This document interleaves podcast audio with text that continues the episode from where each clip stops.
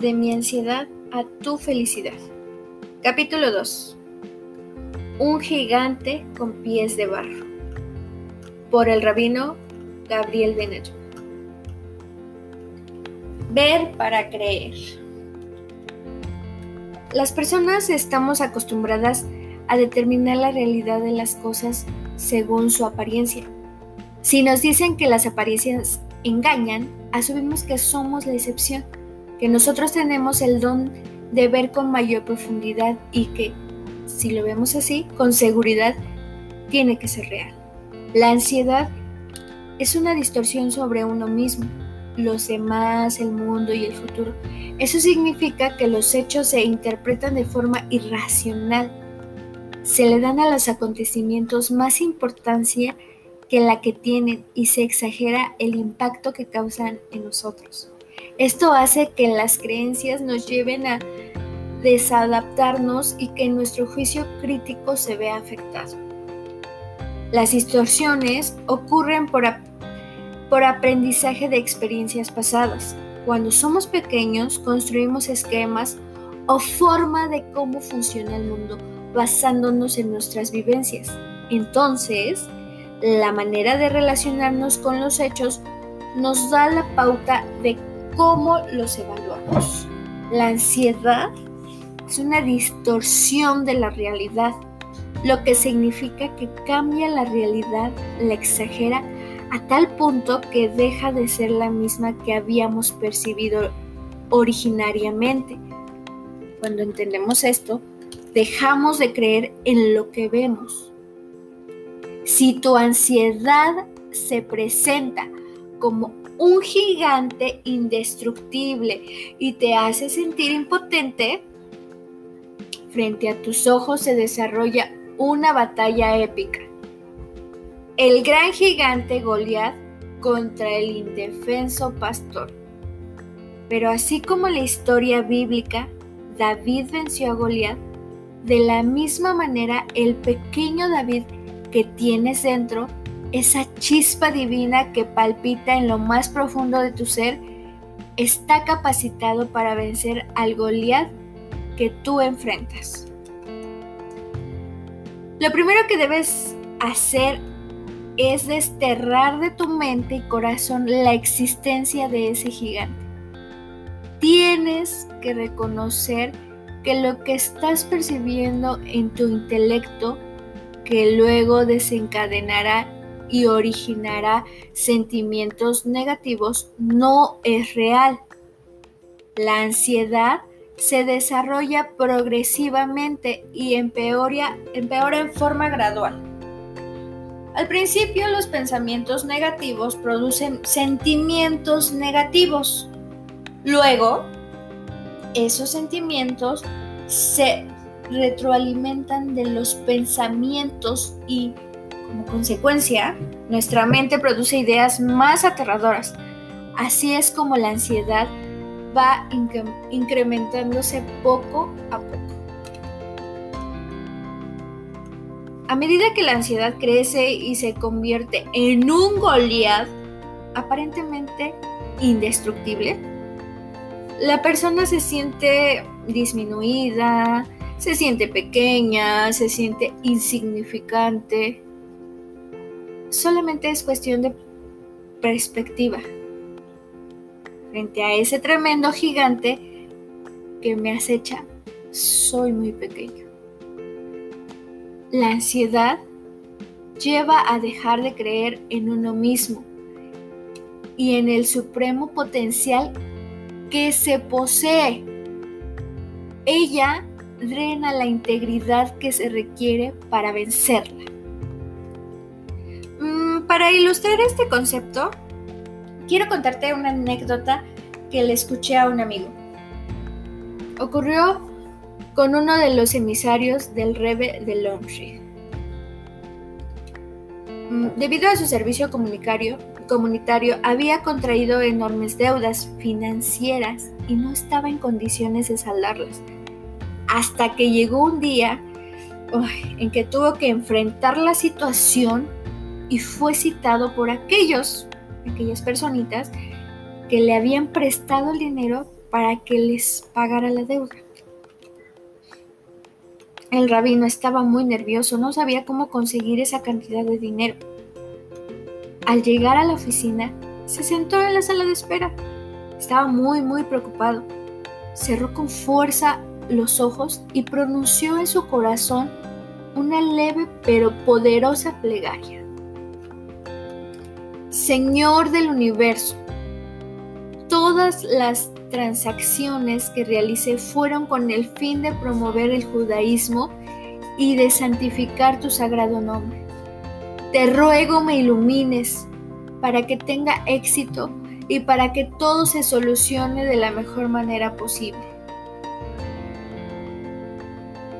Con el corazón apesumbrado, abrió los ojos y en ese instante, como si Dios mismo lo acabara de escribir, vio un cartel pegado en la pared que decía, no le digas a tu Dios cuán grandes son tus problemas. Dile a tus problemas cuán grande es Dios. De inmediato sintió una fuerza indescriptible y entendió cómo esos problemas eran insignificantes frente a, a un Dios tan, tan grande. Comprendió que aún el gigante más extraordinario es infinitamente pequeño ante la grandeza infinita del Creador. Este es el primer paso. traer a Dios hacia ti. Ser consciente plenamente de su existencia y de su protección. Y así, como por arte de magia, el gigante se convertirá en un enano. Sin embargo, aquí no termina nuestra labor. Ahora que hemos logrado que el gigante disminuya su tamaño, es necesario reunir toda nuestra fuerza de voluntad con el objetivo de vencerlo. Me encantaría compartir contigo una historia más. Esta es diferente. Más que demostrarnos cómo reducir al gigante Goliat que nos enfrenta, nos muestra el gigante David, el verdadero gigante, el temple del alma y una férrea convicción. El hecho de que cuando revelamos nuestro verdadero ser, nada puede interponerse con nuestro objetivo, como dicen los sabios, nada se interpone frente a la voluntad. Mm, sucedió la mañana del 18 de julio de 1994. Muchos de nosotros recordamos con tristeza la terrible tragedia que ocurrió ese día. En la Argentina, un grupo de terroristas había colocado explosivos en la Asociación Mutual Israelita Argentina. Mi padre, que aún ignoraba lo que había sucedido, se dirigió como de costumbre a su pequeño local Después de abrir la tienda y a falta de clientes madrugadores, encendió la televisión para escuchar las noticias. Fue en ese instante que se enteró del atentado. Mi padre, triste ante las imágenes y con una sensación de duelo, amargura e impotencia, decidió que algo debía hacer. Pero ¿Qué podía hacer desde Uruguay si el atentado había sido en el país vecino? Durante la tanda comercial se anunció que esa misma noche se disputaría uno de los partidos más importantes del torneo de baloncesto, uruguayo. La, la, contienda sería entre el equipo de la comunidad judía hebraica y el equipo del cordón. Mi padre quedó en shock. Esto es una locura, exclamó. Tiene que haber un error.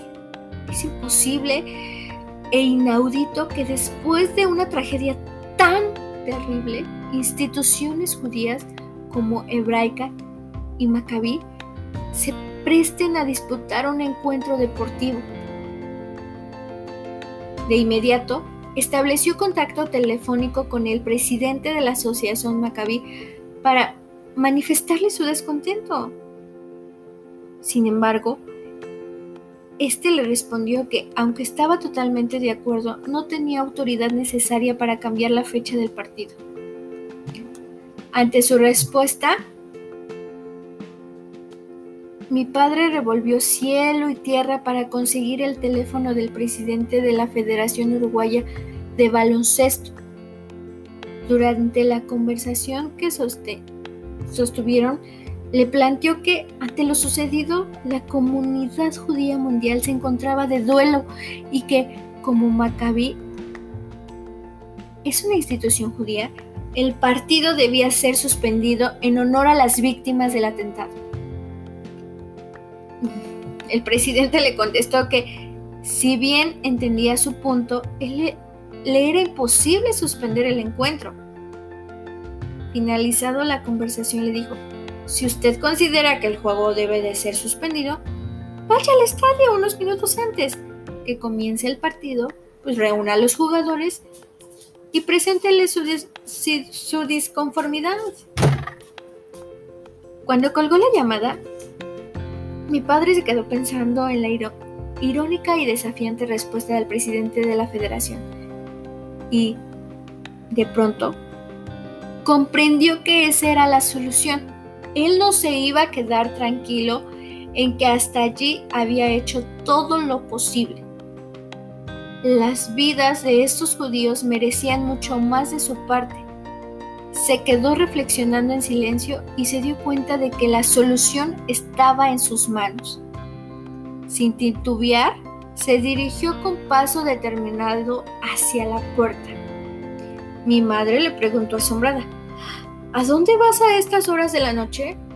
Él le contestó, voy al estadio a suspender el partido. Las cuatro calles que separan mi casa del estadio fueron como los tres pasos que un nadador da en el trampolín antes de saltar al agua. Ese impulso fue de tal magnitud que ni siquiera los encargados de pedir los tickets de entrada lograron detenerlo. Cuando le pidieron que les mostrara su pase al juego, él simplemente les dijo, no vengo a ver el juego, vengo a suspenderlo. Así fue como mi padre llegó a la cancha donde los jugadores se preparaban para empezar el juego. Me creería si les digo que de pronto se encontró en un estadio colmado de fanáticos hablándole a los jugadores y explicándoles que no era correcto realizar el partido. Como dicen nuestros sabios, palabras que salen del corazón entran al corazón. Después de conversar con ellos durante un tiempo, todos los jugadores decidieron que, por respeto a las víctimas, el partido no debería realizarse. El público no entendía lo que estaba pasando, pero imaginaron que aquel señor con barba y gorrito tenía algo que ver. Esta anécdota es muy valiosa para mí no solo porque le ocurrió a mi padre, sino porque demuestra la tenacidad del alma, el poder de la convicción y el alcance de la voluntad.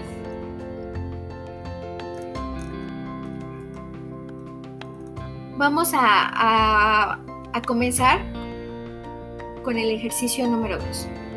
Su objetivo es que aumentes la autoestima personal, que tú aumentes tu autoestima personal.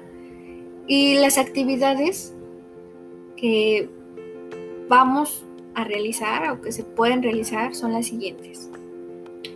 Es importante que recobres la fe en ti mismo, tengas confianza y que valores tus posibilidades. Ayudar a los otros es el principio del camino.